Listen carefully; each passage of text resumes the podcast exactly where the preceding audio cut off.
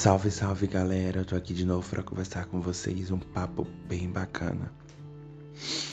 Então, hoje eu vou falar sobre as condições de LGBT dentro da favela. É, esse episódio foi quando uma amiga minha chamada Lígia veio para minha casa. Eu tinha recém encontrado uma casa de aluguel ah, na rua Carapeba, aqui próximo a uma lanchonete chamada Pimba. Daí é, ela veio me visitar e era chá de casa nova, né? E ela se propôs para que um dia antes ela viesse até minha casa, para que ela me ajudasse a ajeitar a casa, essas coisas todas.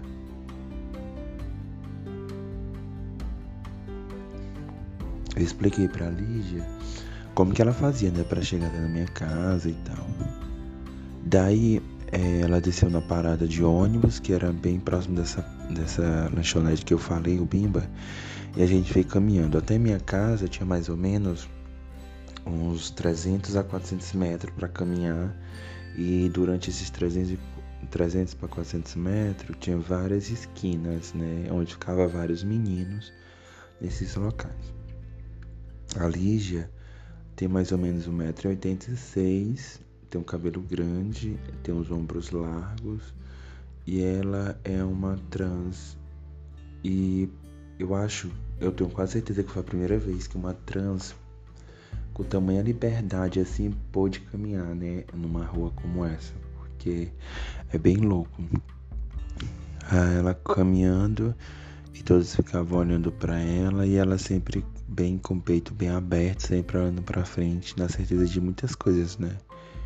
Inclusive de que ela tinha seu ponderamento próprio.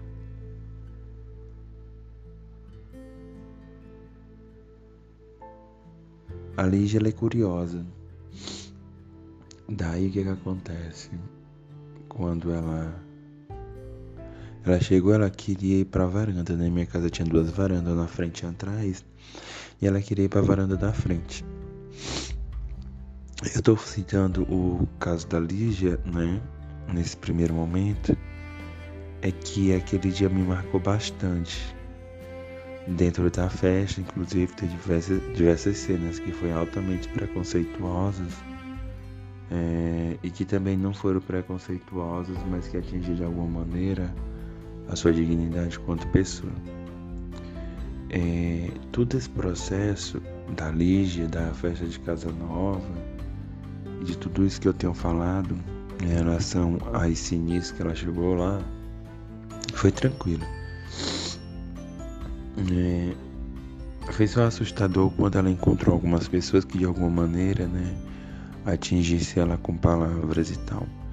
Mas eu aprendi muita coisa com essa ida da Lígia, né, até esse, esse encontro que a gente teve.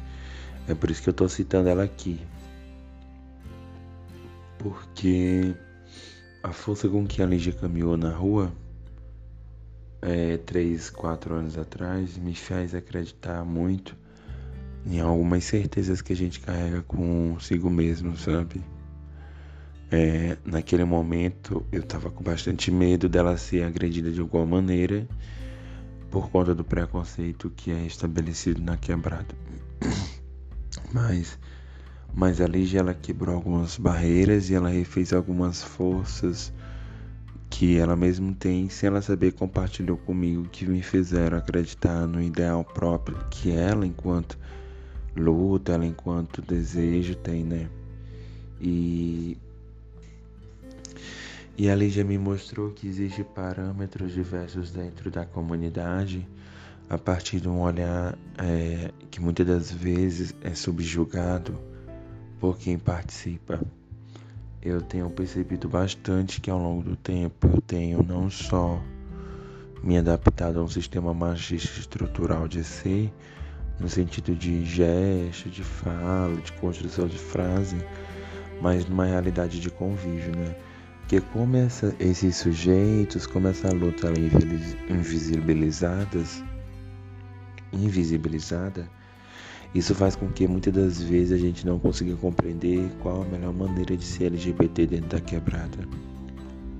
Muitas das ações que acontecem são ações clandestinas E essas ações clandestinas elas são monitoradas pelos próprios homens brancos que ocupam espaço determinado de setor e de condição social. É, eu tenho pensado bastante que tem muita coisa ainda para acontecer em relação à discussão sobre isso, mas que essas discussões elas só podem existir a partir do momento que a gente consegue compreender a real importância da, das lutas diversas, né? Eu todo dia tenho pensado que tudo que tem acontecido dentro dessas esferas de luta fazem parte de uma base de concentração que é própria. E, e todos os dias de e essas relações elas têm me construído, me feito construir uma relação própria, sabe, de que tudo isso pode com o passar do tempo ser repensado.